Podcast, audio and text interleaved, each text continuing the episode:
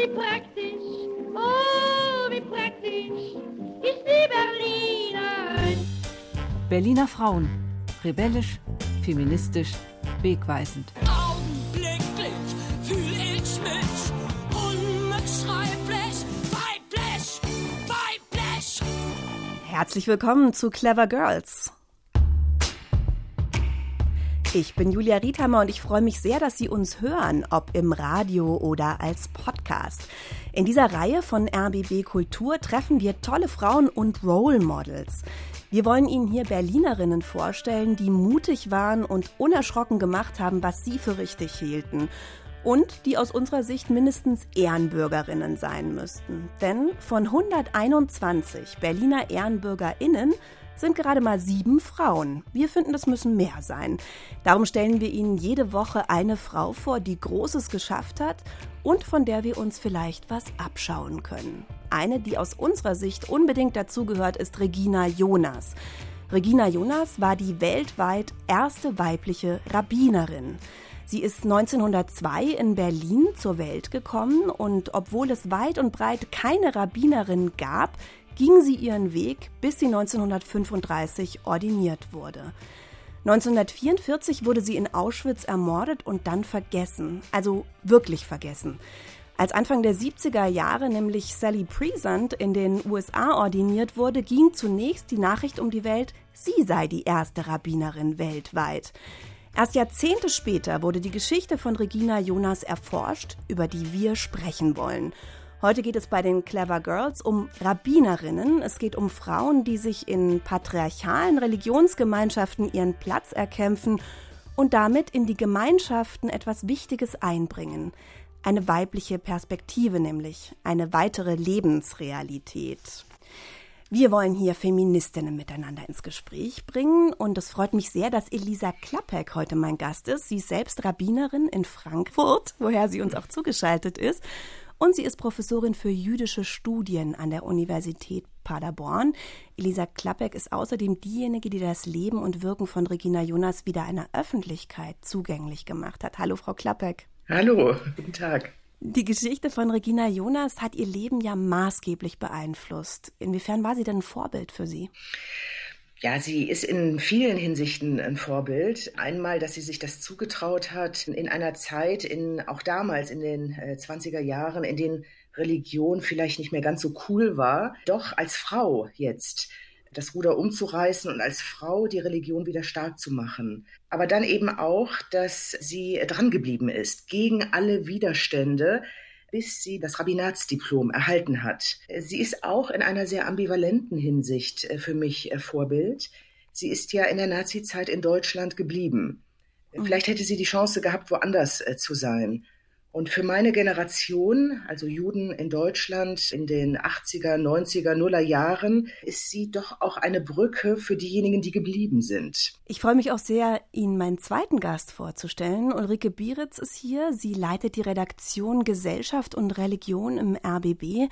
Frau Bieritz, erinnern Sie sich noch, wann Sie das erste Mal von Regina Jonas gehört haben? Das muss während meines Studiums gewesen sein, in den 80er Jahren in Jena. Ich habe evangelische Theologie studiert und das war so eine Phase, war ja noch DDR, in der wir uns ganz, ganz stark mit feministischer Theologie auch beschäftigt haben und mit Frauen in den Religionen, nicht nur in der Bibel.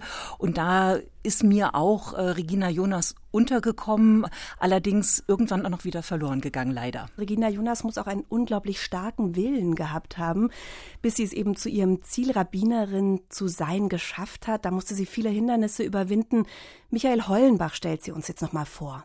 Im Scheunenviertel in der Nähe des Alexanderplatzes, alles andere als Berlins erste Adresse, wuchs die 1902 geborene Regina Jonas auf. Klein Jerusalem nannte man damals dieses Viertel. Chaya Böbel hat über die Blütezeit des Berliner Christentums geforscht und bietet auch Führungen durch das ehemalige jüdische Berlin an. Hier in der Krausnickstraße hat Regina Jonas gewohnt. Hier gab es viele kleine Läden und Geschäfte ohne Schaufenster. Das sagt auch was darüber aus, dass dieses zwar bürgerliche Viertel aber nicht so wohlhabend gewesen ist. Regina Jonas wohnte hier mit ihrer Mutter. Ihr Vater war bereits 1913 an TBC gestorben. Ab 1924 studierte sie an der Hochschule für die Wissenschaft des Judentums, ihr Berufswunsch Rabbinerin. Katharina von Kellenbach hat in den 90er Jahren über Regina Jonas geforscht.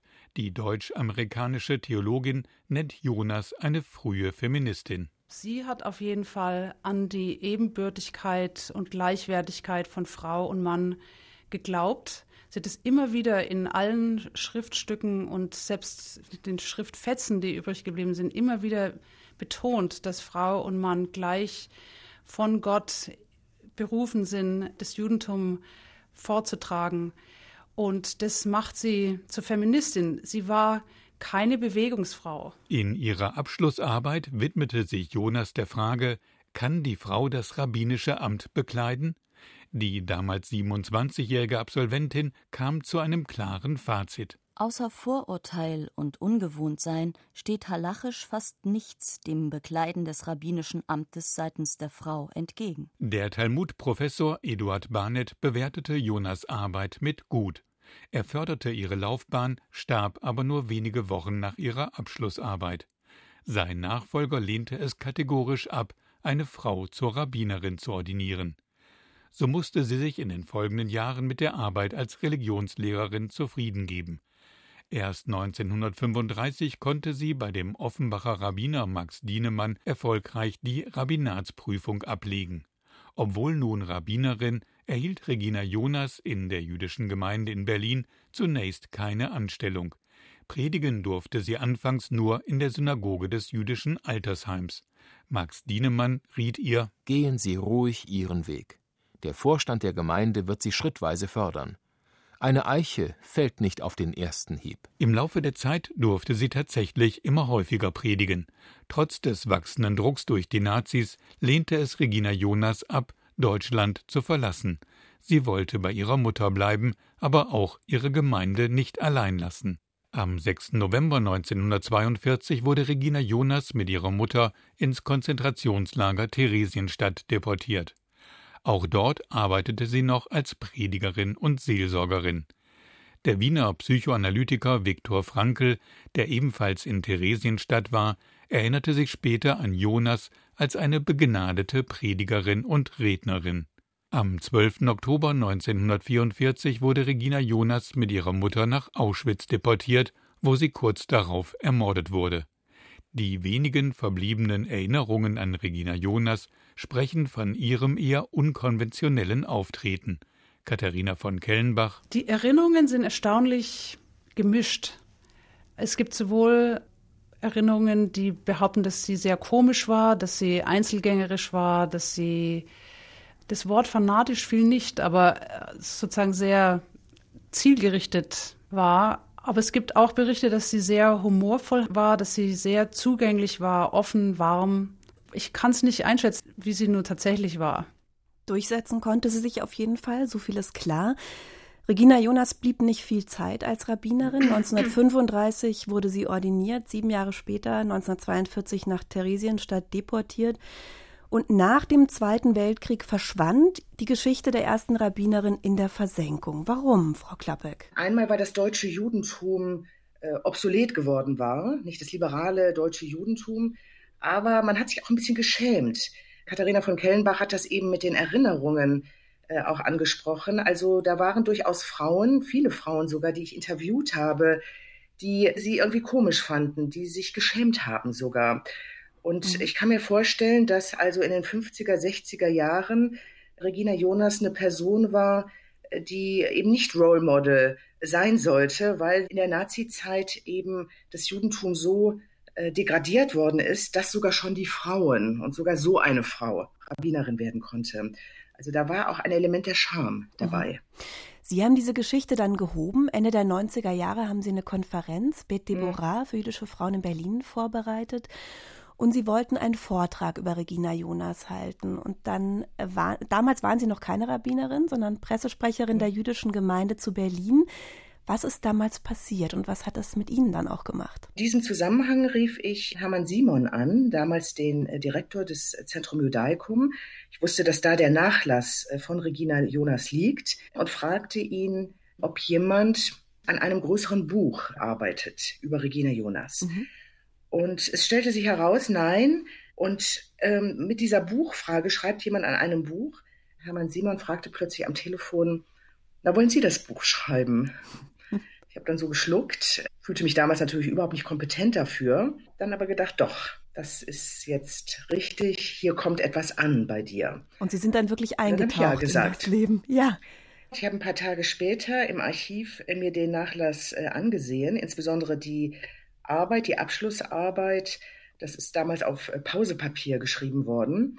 Also ich hatte plötzlich diese 88 Seiten in der Hand und auch der Stempel von Regina Jonas selbst drauf gesetzt. Rabbiner Regina Sarah Jonas. Also da bekam ich schon Gänsehaut, mhm. dass ich das jetzt in der Hand hatte. Und da habe ich gedacht, so, das hat mich jetzt erreicht. Sie wird jetzt meine Lehrerin. Inwiefern hat die Auseinandersetzung mit der Arbeit von Regina Jonas auch Ihre Entscheidung beeinflusst, Rabbinerin zu werden? Also ich habe erstmal durch Regina Jonas so eine Art ganz kleines Rabbinatsstudium bekommen, nämlich indem ich mit ihr äh, die ganzen Quellen gelesen habe. Die Bibel, der Talmud, aber auch die Gesetzeskompendien. Äh, ich bin mit ihr durch die, auf so eine Art Reise, rabbinische Reise gegangen und habe von ihr gelernt, wie das funktioniert, das rabbinische Denken, das Gesetzesdenken auch. Und äh, habe von ihr gelernt, wie im rabbinischen Denken argumentiert wird. Es ist also keine Arbeit, die einfach sagt, Frauen dürfen Rabbinerinnen werden, weil wir eben im 20. Jahrhundert leben und inzwischen gibt es die Gleichberechtigung der Frau. Nein, sie hat die ganze jüdische Tradition, die rabbinische Tradition nochmal so nachvollzogen, dass in der Argumentation dabei herauskommt, seit der Offenbarung am Berg Sinai bis in die Gegenwart gehört die Emanzipation der Frau mit zum Judentum. Und das hat mich beeindruckt. Mhm. Es ist eigentlich eine, eine konservative äh, Argumentation. Regina Jonas schreibt in dieser Arbeit, wir hören mal ein kurzes Zitat, wenn ich nun aber doch gestehen soll, was mich, die Frau, dazu getrieben hat, Rabbiner zu werden, so fällt mir zweierlei ein. Mein Glaube an die göttliche Berufung und meine Liebe zu den Menschen. Fähigkeiten und Berufungen hat Gott in unsere Brust gesenkt und nicht nach dem Geschlecht gefragt. So hat ein jeder die Pflicht, ob Mann oder Frau, nach den Gaben, die Gott ihm schenkte, zu wirken und zu schaffen. Wenn man die Dinge so betrachtet, nimmt man Weib und Mann als das, was sie sind, als Menschen. Wenn Sie so ein Zitat hören, Frau Bieritz, finden Sie das bemerkenswert für diese Zeit? Also wenn man sich vorstellt, welche Rolle die Frauen damals hatten. Also es gab natürlich einen Aufbruch, dennoch in einer, aus einer Religionsgemeinschaft und dann noch dazu aus einer orthodoxen diese Worte zu hören. Was macht das bei Ihnen? Das ist schon bemerkenswert und das ist eigentlich auch, würde ich mit dem Blick von heute sagen, vielleicht auch der Zeit ein Stückchen weit voraus. Also ja klar, wir wissen ja immer, Frauen wurden immer dann wichtig und spielten dann eine Rolle in diesen doch sehr männerdominierten Religionen, wenn es an den Männern mangelte. Also nach dem Ersten Weltkrieg zum Beispiel äh, haben ja Frauen dann auch, wenn wir es mal von den Kirchen her betrachten, eine größere Rolle eingenommen, weil einfach die Männer fehlten. Und das aber noch über diese Zeit hinweg zu retten. Natürlich wissen wir 20er, 30er Jahre, da war unwahrscheinlich viel Bewegung in diesem Land. Da war, da entwickelte sich was, aber trotzdem mit dem Blick von heute gesagt, muss ich sagen, Hut ab, weit vorausgeschaut. Mhm. War damals aber auch mit ein Grund, warum sie es sozusagen geschafft hat. Was meinen Sie, Frau Klappeck, dass es tatsächlich auch diesen Mangel gab an Männern? Das kann gut sein. Das wird ja auch in Bezug auf die Nazizeit gesagt, dass sie nie eine Chance gehabt hätte, wenn nicht schon so viele Rabbiner emigriert wären und ähm, in, in die Konzentrationslager deportiert worden wären. Ich bin aber der Meinung, dass sie doch festen Willens war, äh, Rabbinerin zu werden und einfach nicht locker ließ. Also es war nicht nur die historische Situation, die ihr das ermöglichte, sondern auch der eigene Wille. Mhm. Das gab es ja auch in der Geschichte vorher schon. Sie hat ja in ihrer Abschlussarbeit, kann die Frau das rabbinische Amt bekleiden, äh, Vorgängerinnen gezeigt. Sie hat ja selber gesagt, ich will gar nicht die Erste sein und hat ja in ihrer Abschlussarbeit äh, Vorgängerinnen gezeigt im Mittelalter und ähm, aber auch schon in der Zeit der Antike, Frauen, die sich durchgesetzt haben egal äh, wie die Gesetze beschaffen waren. Mhm. Und äh, das traue ich ihr doch zu, dass sie das auch, ähm, auch nach der Nazi-Zeit auch noch geschafft hätte. Ich glaube, es gehört immer beides dazu. Also die, die Zeit, in der sowas möglich ist, die äußeren Umstände und natürlich dann ein ganz, ganz starker Willen auch von jemandem, das machen zu wollen und das auch durchzuziehen. Und natürlich mit dem Rückblick und Verweis auf die wichtigen Frauen auch in der Bibel und wie wichtig Frauen immer waren, auch bei der Entstehung vom Glauben oder von auch Gemeinschaft, äh, das dann beides beides zusammenzubringen dann und dann eben wirklich eine starke Persönlichkeit zu sein. Dann kann man äh, auch sowas erreichen oder so weit kommen wie auch Frau Jonas. Mhm. Interessant ist aber auch, wie sie argumentiert hat. Ne? Wir haben es in dem Beitrag auch gehört, äh, in ihrer Abschlussarbeit halachisch argumentiert. Mhm. Frau Klappe, können Sie uns vielleicht noch mal kurz erklären, was das heißt, was das bedeutet? Halachisch heißt religionsgesetzlich. Nicht? Die, äh, der Überbegriff der jüdischen Gesetze heißt Halacha. Und die jüdische Religion ist eine Gesetzesreligion, also äh, nicht Gesetze im Sinne äh, der Gesetze des, des Bundestages, aber die Rabbiner, die Rabbinen haben im Laufe der Jahrhunderte immer wieder die Gesetze angewandt und weiterentwickelt. Und äh, Regina Jonas geht durch die ganze Gesetzesliteratur, rabbinische Gesetzesliteratur. Und da sind es eben nicht nur die biblischen Vorbilder, von denen wir nicht wissen, ähm, ob sie jetzt wirklich historisch gelebt haben, also Sarah, Rebecca und so weiter. Aber sie geht entlang der Gesetzesliteratur in den historischen Zeiten. Und äh, durch Regina Jonas, sie war wie gesagt meine Lehrerin, habe ich das gelernt, wie das im Mittelalter halachisch begründet wurde, dass Frauen gleichberechtigt auch einen Talit, einen Gebetsschal tragen dürfen, also die Autorität ausstrahlen dürfen. Geht es dabei dann auch um bestimmte Eigenschaften, die Frauen, ich sag mal in Anführungsstrichen, Natur, der Natur nach haben, also zum Beispiel Empathie oder ein bestimmtes Verständnis für Jugend, für die Jugend, für Kinder. Also werden solche Eigenschaften da auch mit argumentativ aufgerufen? Das hat Regina Jonas für den modernen Rabbiner gesagt, also ähm, nach der Emanzipation der Juden in Deutschland, in Frankreich, in Europa, wo das Bild des Rabbiners, die Funktion des Rabbiners sich nochmal geändert haben und er in erster Linie Seelsorger äh, wurde. Oder nicht in erster Linie, aber schon, ähm, dass das eine wichtige äh, Funktion war. Und da hat Regina Jonas gesagt, für den heutigen Rabbiner sind das wichtige Dinge. Empathie, dass er eine Gemeinde führen kann, dass er einen Zugang zur Jugend hat, dass er so sozial auch eine Sensibilität hat. Und das sind doch alles Eigenschaften, äh, die gemeinhin als äh, weiblich gelten. Also insofern ist die moderne Frau zur Rabbinerin geradezu prädestiniert. Ich muss allerdings sagen, in ihrer, ich möchte, dass, ähm, ähm, dass man nicht bei diesem Bild allein bleibt. In der Geschichte äh, waren Rabbiner auch Gesetzeslehrer und haben äh, die Gesetze ausgelegt. Und äh, dieser wichtige Teil, den hat Regina Jonas eben auch in ihrer Arbeit ganz klar hervorgehoben, dass Frauen Richterin sein können, dass Frauen das Gesetz lehren können, dass sie auch weiter das Gesetz entwickeln können. Frau Bieritz, was würden Sie sagen? Also als Feministin könnte man ja sagen, es ist vielleicht nicht ganz ideal, wenn man sozusagen auch immer wieder alte Rollenvorstellungen äh, oder so hervorholt, um zu argumentieren, dass Frauen eben zum Beispiel das Amt des Rabbiners bekleiden können. Würden Sie sagen, ist aber trotzdem ein guter Trick?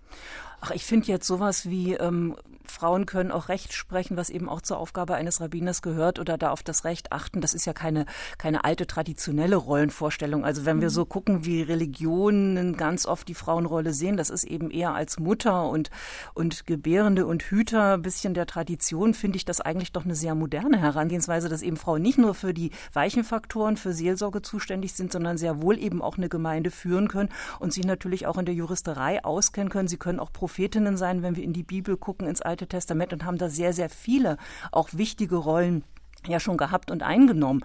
Also von daher, man muss es immer, ich glaube, es hängt immer ein bisschen davon ab, wie ich es auch auslege oder für mich selber auch, äh, auch sortiere. Und von daher denke ich schon, ist Frau Jonas in der Stelle oder Rabbinerin Jonas in der Stelle schon auch durchaus ein Vorbild, weil sie eben die beiden Seiten gesehen hat. Ne? Sowohl dieses äh, Seelsorgerliche sicherlich, was dazu gehört, eben aber auch natürlich dieses Rechtliche oder eine Gemeinde zu führen und zusammenzuhalten. Vielleicht kann ich da nochmal äh, das nochmal bestärken. Der äh, Clou dieser Arbeit ist eben, dass es eine halachische Arbeit ist. Darin steckt die Provokation, dass sie das halachisch nach den Religionsgesetzen äh, begründet. Und es gab zu Regina Jonas Zeit durchaus, auch in den USA am äh, liberalen Rabbinerseminar, ähm, auch schon mal so erste Ansätze, ob man Frauen ordinieren kann. Aber da wurde halt weicher argumentiert. Und deswegen äh, wurden auch die Kandidatinnen eben nicht zur Rabbinerin ordiniert. Aber ich glaube, weil Regina Jonas so unerbittlich halachisch argumentierte, hat, hat sie es am Ende geschafft. Ja, und hat es den Männern damit im Prinzip ja auch den Wind aus den Segeln genommen, eben äh, genau mit dieser, mhm. diese, diese sachliche, sage ich mal so, Argumentation mhm. herangeführt, was es dann auch stark gemacht hat und wo es dann eigentlich gar keine Argumente daneben gab. Es gibt ja auch immer mal wieder so Äußerungen jetzt, dass gesagt wird, Rabbinerin ist ein Frauenberuf. Finde ich ehrlich gesagt auch wieder auf, die, auf der anderen Seite diskriminierend eigentlich, oder? Wie sehen Sie das, Frau Klappeck? Also es ist diskriminierend, allerdings ähm, muss man sich auch fragen, wie wird das Rabbinat gelehrt? Und äh, wenn es äh, nur um Empathie und Wohlfühlgemeinden geht, ja. dann bringt man sich in diese Ecke. Also ähm, das hat mich angesprochen bei Regina Jonas, dass sie das, was äh, als männlich gilt, also der Gesetzeslehrer, äh, dass sie das für sich als Frau in Anspruch genommen hat.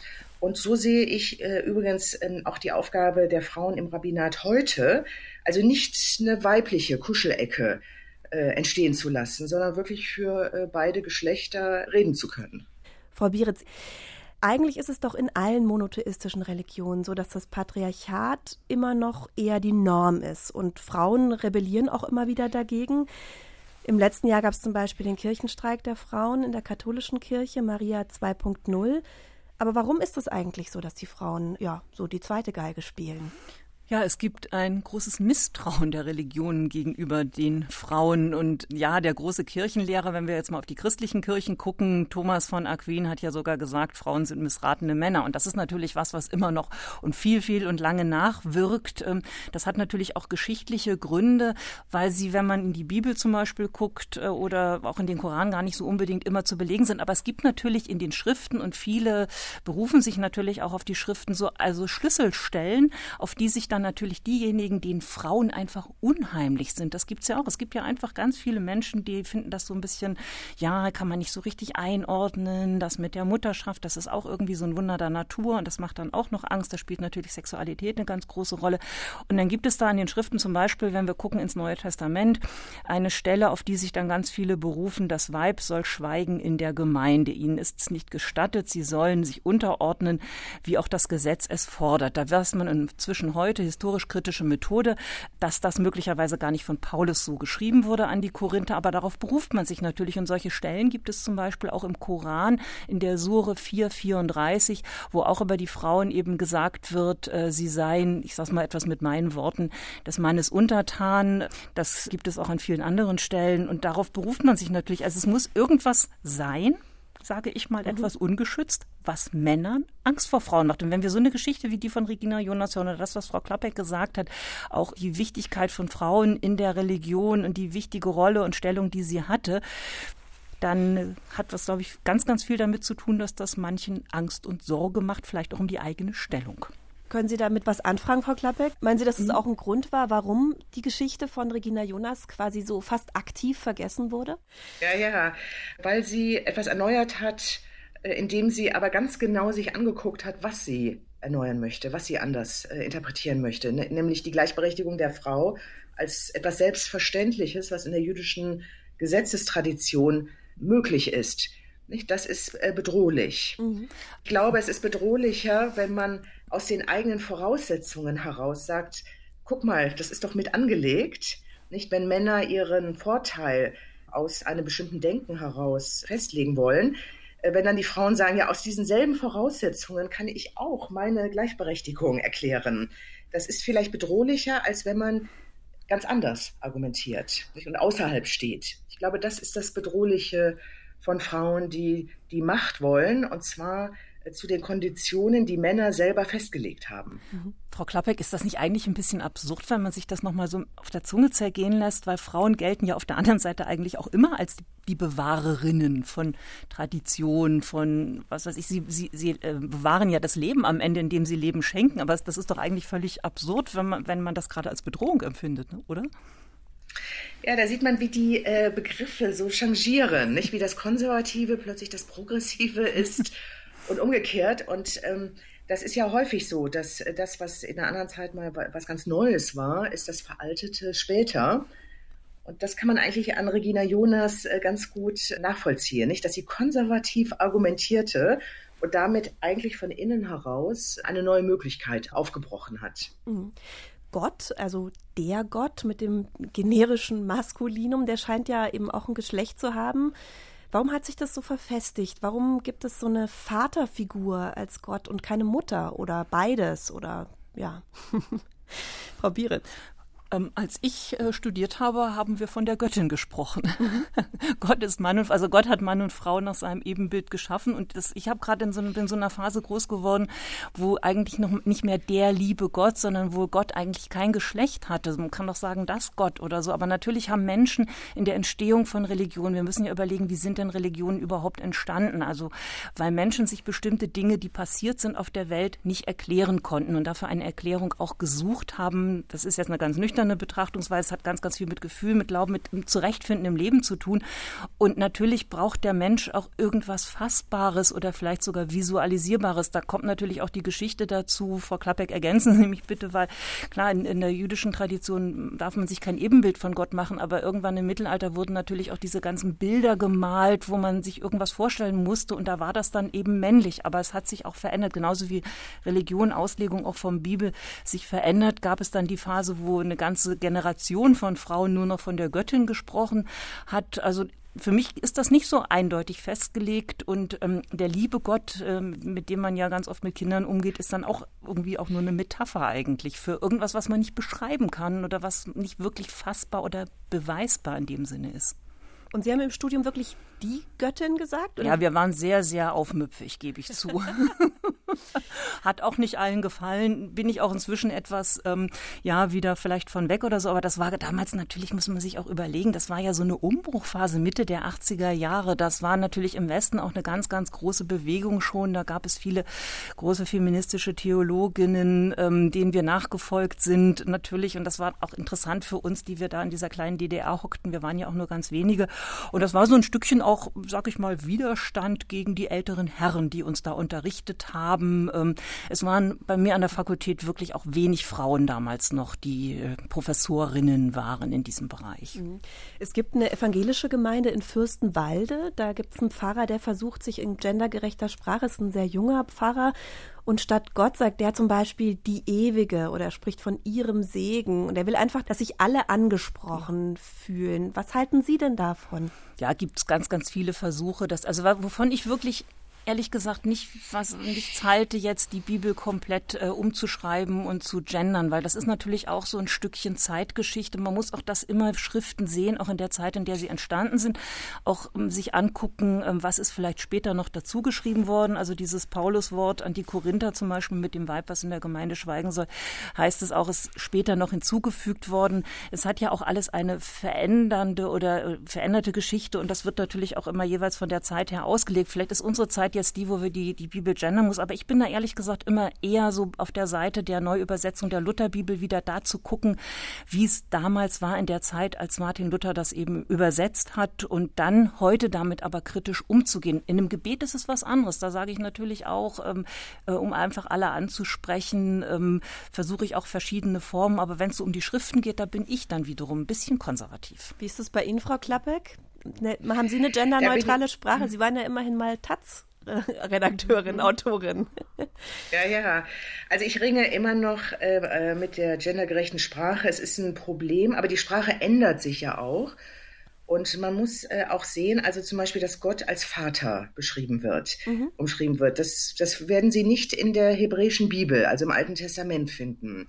Das ist erst in die Liturgie irgendwann in der Spätantike hereingekommen. Gott als Vater ist nicht in den Schöpfungsberichten. Also im Anfang schuf Gott Himmel und Erde. Da steht nicht im, im Anfang schuf der Vater Himmel und Erde. Mhm. Also die Figur des Vaters ist auch ein, eine gesellschaftspolitische Figur für eine patriarchalische Gesellschaft, paternalistische Gesellschaft vielleicht. Und das ist eine bestimmte Epoche, in der diese Art von Liturgie stark wurde.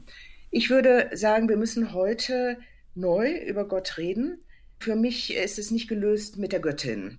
Äh, das ist für mich genauso unbefriedigend. Ähm, ich kann sehr viel anfangen mit der Haltung, Gott ist ein Verb. Da gibt es auch ein Buch zu, God is a Verb. Also die Wirkungen Gottes. Mhm. Gott bewirkt, nicht wenn ich damit mich mit Gott verbinde, bewirkt das bestimmte Kräfte. Nicht äh, Barmherzigkeit, aber eben auch Kraft, Widerstand, nicht bewirkt das bestimmte Dinge, die in der Welt äh, Wirklichkeit werden können auf diese Art und Weise. Also ich möchte wegkommen von Gott und Göttin als er oder sie, sondern die Wirkungen Gottes. Nicht die, ähm, die halte ich für das, worüber wir heute reden sollen, wenn wir über äh, jüdische Theologie oder überhaupt eine glaubwürdige Theologie in der Gegenwart reden. Ja, und über Glauben auch. Also da kann ich auch total mitgehen, weil ich glaube, genau da, darum geht es eigentlich. Ähm, es geht da nicht, ob da eine Figur sitzt oder so, sondern was macht das mit mir? Was wirkt er oder sie oder was, was wirkt in der Mhm. Welt? Und was macht's mit mir, dass ich vielleicht auch in der Welt wirken kann als, als Mensch? Vor nicht allzu langer Zeit, vor ein paar Wochen, wurde die Enzyklika veröffentlicht und da hat der Papst die Gläubigen mit Fratelli Tutti, also mit Brüdern, angesprochen. Da gab es dann eine ganz schöne Welle, weil die Frauen eben einfach nur mitgemeint waren. Würden Sie sagen, da verändert sich vielleicht jetzt gerade mal was in der katholischen Kirche? Das ist ja die Hoffnung, die viele haben. Aber wenn wir gucken auf das, was sich da gerade tut oder eben auch gerade nicht tut, die wahnsinnigen Erwartungen, die an diesen äh, neuen Papst aus Lateinamerika gerichtet wurden, die großen Hoffnungen, dass sich jetzt was verändert. Und dann kommt natürlich so ein Schreiben, Fratelli Tutti. Und da sieht man eben, dass sich da gar nichts verändert. Da gibt es auch viele Enttäuschungen. Aber das ist, glaube ich, nochmal ein richtig harter Brocken, der da zu knacken ist. Und wir gucken ja, wenn wir in die katholische Kirche gucken, die Bewegung Maria 2.0, wo versucht wird, Frauen wirklich eine größere Bedeutung zu geben, äh, Priesterämter auch, wo es gar keine Begründung heutzutage mehr gibt, eigentlich, warum das nicht möglich sein wird. Und Rom und die dort Tätigen sagen, ja, aber die Weltkirche, da geht das nicht und so. Also da, glaube ich, ähm, sind wir noch nicht so weit, wie viele gerne sein wollen würden. Und so ein Schreiben sagt das für mich auch. Und wie ist es in der evangelischen Kirche? Sind da Männer und Frauen gleich? Also offiziell sind sie es, aber haben sie auch wirklich den gleichen Zugang zur Macht? Tja, ne, wir haben viele Bischöfinnen inzwischen in der evangelischen Kirche, aber wenn man mal guckt, ähm, da war es auch nicht so einfach und ist auch nicht so einfach. Da gibt's äh, die Möglichkeit der Ordination auch erst seit 1958. Und wenn wir überlegen, das wissen wir ja alle, erst seit den 70ern Frauen arbeiten dürfen und den Führerschein machen dürfen, ohne ihren Mann zu fragen, ist das mit der evangelischen Kirche, die sich heute sehr modern gibt, auch nicht so weit her. Natürlich hatten wir eine EKD-Ratsvorsitzende mit Margot Käßmann, aber ja, es ist immer die Frage gleichberechtigt. Ja, natürlich können Pfarrer, äh, Pfarrerinnen sein und Bischöfinnen sein und diese evangelische Kirche auch leiten, aber es ist auch ein harter, steiniger Weg. Und im Studium ist es noch so, sind es viele Frauen und dann wird natürlich wie überall auf der Welt ähm, die Luft nach oben immer dünner. Also dann werden es einfach auch immer weniger Frauen. Und wenn wir uns hier die Berlin-Brandenburgische evangelische Landeskirche angucken, ähm, da ist dann am Ende doch wieder ein Bischof geworden und keine Bischöfin. Insofern spiegeln sich auch einfach die gesellschaftlichen Machtverhältnisse nochmal. Ein wichtiges Argument von Regina Jonas war ja aber auch, dass Frauen andere Dinge predigen können, dass sie auch andere Probleme ansprechen. Frau Klappbeck, was würden Sie denn sagen, was fehlt denn in der Religionsgemeinschaft, wenn die Frauen fehlen, die predigenden Frauen fehlen? Das ist eine schwere Frage für mich, weil ich äh, mehr oder weniger hauptsächlich in Gemeinden bin, wo ja die Frauen äh, gleichberechtigt da sind und ähm, ich auch in der Rabbinerkonferenz, der allgemeinen Rabbinerkonferenz mit Kolleginnen auch äh, zusammenarbeite. Das Fehlen von Frauen, das liegt hinter mir. Ähm, Da sollten die orthodoxen Kolleginnen mehr reden drüber. Das, da möchte ich nichts äh, drüber sagen. Aber mir fehlt heute, und das gilt auch für das liberale Judentum, ähm, die moderne Auseinandersetzung mit Religion, mit der Gesellschaft. Nicht, das ist nicht nur etwas, was angefangen worden ist, weil da eben auch Frauen äh, sind. Das reicht noch nicht. Die äh, Gesellschaft und äh, die Religion gehört ja dazu, ist in einer religiösen Krise. Die Religionen sind irgendwo auch vielleicht stehen geblieben, sind nicht mehr up to date. Nicht heute in der Zeit der Digitalisierung, der Globalisierung. Wir haben ganz andere Probleme heute. Und da weiß ich nicht, ob die Religionen da wirklich etwas beizutragen haben zur Lösung. Sie haben eben den Papst genannt, nicht, der alle mit Fratelli anspricht. Ich weiß nicht, ob diese Bruderethik die richtige ist. Egal, ob da die Schwestern mit drin sind oder nicht. Er sagt ja auch, ähm, das System, also der Kapitalismus tötet. Ja, aber der Kapitalismus hat auch den Sozialstaat möglich gemacht. Nicht, hat auch ein modernes Leben möglich gemacht. Also ich weiß nicht, ob die Religionen das richtig im Blick haben. Das würde ich gerne nochmal weitergeben an Sie, Frau Bieritz. Also wenn Frau Klappek sagt, die Religionen sind da stehen geblieben, wie wichtig ist denn auch eine Repräsentanz der Gesellschaft in den Religionen?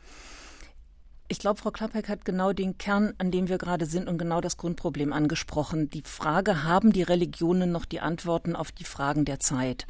Und ähm, da ist es vergleichsweise egal, wer da vorne steht. Also nee, es ist natürlich nicht egal, wer da vorne steht, aber das sind für mich zwei verschiedene Ebenen. Also das einmal, welche Bedeutung haben Religionen? Wo, wozu und zu welchem Zweck braucht man heute noch Religion? Ich glaube, das ist die Grundfrage. Und wir sehen das ja auch äh, an, wenn ich jetzt von der Seite der Kirchen gucke, an massenweise Kirchenaustritte oder jetzt auch in der Corona-Zeit, wo das für viele Menschen ein Problem ist, nicht in Gottesdienst gehen zu können, aber für viele Menschen auch gar kein Problem mehr ist. Und die Frage ist, wenn das alles vorbei ist, braucht es überhaupt dann noch Religion und Kirche und wie mitten in der Gesellschaft stehen eigentlich Religionen? Also wir haben da so zwei Ebenen. Auf der einen Seite sind Religionen oder die Kirchen, Glaubensgemeinschaften, auch die jüdische Gemeinschaft natürlich ein wichtiger gesellschaftlicher Player an der Seite der Politik in Auseinandersetzung und Austausch. Und auf der anderen Seite geht es ihnen so wie vielen anderen gesellschaftlichen Gruppierungen und Parteien, dass die Bindungskraft immer geringer wird und die Menschen einfach sich gar nicht mehr so festlegen festlegen wollen auf eine Richtung, auf eine Seite, sondern sich so ein bisschen was aus allem zusammenbasteln. Und das ist, glaube ich, die große Herausforderung, da noch mal eine Antwort zu finden, wirklich auf die Fragen der Zeiten, auf die Fragen, was die Menschen haben. Also was passiert jetzt mit mir, wenn ich vor dem Ruin stehe in dieser Corona-Zeit? Wer hilft mir denn da? Da hilft mir im Zweifel als Handwerksmeister nicht, wenn ich in die Kirche gehe. Da gibt mir vielleicht Trost. Und da müssen alle Religionsgemeinschaften, glaube ich, noch mal ein Schrittchen weitergehen und sagen, so, was, was ist heute unsere Aufgabe und wofür sind wir heute da und was können wir auch für die Menschen heute tun? Frau Klappek, wollen Sie darauf antworten? Ja, ich würde das gerne noch weiter verstärken. Die Soziologen reden von einem Traditionsabbruch in der jüngeren Generation. Also das ist nicht nur, dass die sich nicht festlegen lassen wollen, sondern ganz selbstbewusst sagen, ich erlebe das im Judentum, ich bin nicht religiös. Nicht? Ich will nicht äh, eingebunden sein in ein regelmäßiges äh, Synagogenleben. Ich glaube nicht an Gott. Ich bin nicht religiös. Also ein Traditionsabbruch. Und das hat man aber auch in der Politik, also in Parteien. Nicht? Die demokratischen Parteien kämpfen mit den Mitgliederzahlen. Das ist also nicht nur ein Problem der Kirchen. Auch die Vereine, nicht? Es ist ganz schwierig, äh, Leute äh, zu motivieren, dass sie in einen Vorstand gehen, sich wählen lassen. Also unsere Demokratie ist von den Traditionen abhängig. Das ist also auch ein konservatives Argument. Um die Demokratie zu erhalten, bedarf es Menschen, die in diesen Traditionen die Ämter bekleiden, bekleiden wollen. Und äh, das ist ein Thema, und da denke ich, haben wir auch als Re Religionen nicht nur wegen des Trostes was zu sagen, sondern die Pflicht, nicht das gottgegebene Potenzial, was Regina Jonas ja auch so stark machte, das hochzuhalten, das einzubringen, um jetzt zum Beispiel auch die Demokratie in Europa stark zu halten. Das hat eine religiöse Dimension. Wir haben von Gott bestimmte Potenziale bekommen. Wir wollen die Freiheit, wir brauchen die Freiheit, um das zu verwirklichen, was in uns steckt. Und deswegen brauchen wir die Demokratie. Deswegen ist da eine religiöse Dimension drin. Und da haben Religionen, glaube ich, ganz viel zu sagen gerade wenn es um äh, den Traditionsabbruch äh, geht, den, den man heute beobachtet. Nicht da ist die Stelle, wo man sich darauf fokussieren sollte. Mhm. Ja, die Frage, viele im Osten, im Osten Deutschlands sagen ja die Leute dann auch so auf die Frage, bist du evangelisch oder katholisch, sagt er nein, ich bin normal, also nix quasi. Das ist, ne, also mhm. Traditionsabbruch das eine und dieses andere, wiederum ergänzend zu Sabrina und Klappek, die, ähm, der andere Blick auf den Menschen, glaube ich, ist ganz wichtig. Also dieses, dass der Mensch nicht nur als effizient und ähm, muss hier funktionieren in dieser Gesellschaft gesehen wird, sondern das ist für mich nochmal eine ganz große Aufgabe von Religion oder vielleicht auch von meinem ganz persönlichen Glauben, dass ich immer nochmal versuche, dahinter zu gucken und zu sagen, so, wo gibt es denn vielleicht auch Menschen, die nicht so klarkommen? Oder auch der Umgang miteinander, da ist, glaube ich, auch eine ganz, ganz wichtige Aufgabe, natürlich vom Blick her von den gottgegebenen Gaben, die man man hat, da auch ähm, so ein bisschen korrigierend oder ergänzend in der Gesellschaft tätig zu sein, dass es eben nicht nur um Leistung geht, sondern um den Menschen auch an sich. Mhm. Nun geht es ja in unserer Sendung, wie schon mehrfach erwähnt, um Vorbilder. Und wir haben es gehört, Frau Klappeck, für Sie war Regina Jonas ein Vorbild. Sind Sie als Rabbinerin und auch als Professorin vielleicht selbst auch eins? Also da müssen die anderen drüber sprechen. Aber ich hoffe, ich habe was frei gemacht nicht mit, mit meinem Leben, mit meinem Beispiel. Also wenn ich äh, gefragt werde eines Tages, nicht da oben, äh, was hast du gemacht, kann ich sagen, ich habe dazu beigetragen, dass Regina Jonas jetzt nicht mehr wegzudenken ist. Die kann nicht mehr verdrängt werden. Und ich habe auch dazu beigetragen, dass das Bild der jüdischen Frauen mit Talit vorne an der Bima, heißt es bei uns, nicht an dem Podest, die Rabbinerin, die vorne redet, dass das ein äh, akzeptiertes Bild ist. Da habe ich auch zu beigetragen. Also die jüngeren Frauen können sich da dann auch nicht rausreden. Meine Generation hat das äh, geschafft, mhm. die Rabbinerinnen ins Bild zu bringen. Die Stimme der Frau, das ist mehr als nur, äh, was Frauen zu sagen haben, sondern auch der Klang einer Frauenstimme. Für mich in meiner Kindheit war die Stimme in der Synagoge immer männlich. Mhm. Das war für mich auch ein Tabu. Nicht? Wie würde es sein, wenn eine Frau ihre Stimme erhebt in der Synagoge, wenn, wenn, wenn eine Frau als Rabbinerin oder auch als Kantorin spricht oder singt, wäre das noch eine Synagoge. Das war eine Schwelle, die ich überschreiten musste. Und ich glaube, meine Generation hat das geschafft, dass äh, diese Bilder und diese Klänge auch möglich geworden sind. Und was würden Sie sagen, sollten wir von Regina Jonas unbedingt im Gedächtnis behalten? Ja, Regina Jonas ist so vielfältig. Äh, ich stelle selber fest, dass es immer wieder äh, andere Aspekte sind, ähm, die ich im Gedächtnis habe. Natürlich einmal das wunderbare Zitat, dass die Potenziale von Gott gegeben worden sind. Und die darf man nicht unterdrücken, nicht? Die muss man zur Wirkung bringen, weil sie ja auch von Gott her gegeben sind. Also man hat sozusagen die Pflicht, gleichberechtigt zu sein und äh, die Dinge Wirklichkeit werden zu lassen. Frau Bieritz, was würden Sie sagen, was sollten wir unbedingt im Gedächtnis behalten? Genau das, was äh, Rabbinerin Klappe gerade gesagt hat. Dranbleiben, äh, nicht nachlassen, sich der eigenen Stärken bewusst sein und sich vor allem nicht einschüchtern lassen von Widerständen. Ich wollte Sie vorhin nämlich schon fragen, so ob Sie auch so eine Haltung hatten, jetzt erst recht, wenn irgendjemand nicht will, dass ich was mache, jetzt erst recht. Das war immer so das, was mich durch mein Leben so getrieben hat. Und ich glaube, so ähnlich äh, alles, was wir jetzt auch besprochen haben über Regina Jonas, das ist so eine jetzt erst recht Geschichte. Und ich glaube, das brauchen wir ganz, ganz viel. Vielleicht kann ich da noch was hinzufügen. Es gibt diese tolle Deutung von dem Rabbi Nachman von Bratzlaw, eine mystische Deutung, dass äh, jedes Mal, wenn man den Widerstand äh, spürt und auch die eigenen Ängste dann äh, hat, nicht ob, mal, ob das richtig ist oder nicht, das ist sozusagen wie eine Prüfung Gottes. Man ist dabei, die nächste Stufe auf der Jakobsleiter hochzugehen. Und das ist ein Zeichen dass man auf dem richtigen Weg ist, weil man diesen Widerstand spürt, also auch den eigenen inneren Widerstand. Und das finde ich eine interessante Deutung, die mir immer geholfen hat, dass in dem Moment, wo mich so die Angst ein bisschen packte, ach, den Widerstand produktiv zu nutzen. Das nehmen wir mit raus aus dieser Sendung. Vielen Dank für diese Gedanken. Vielen Dank an meine Gäste Ulrike Bieritz, die Redaktionsleiterin Gesellschaft und Religion im RBB und die Rabbinerin und Jonas-Biografin Elisa Klappek.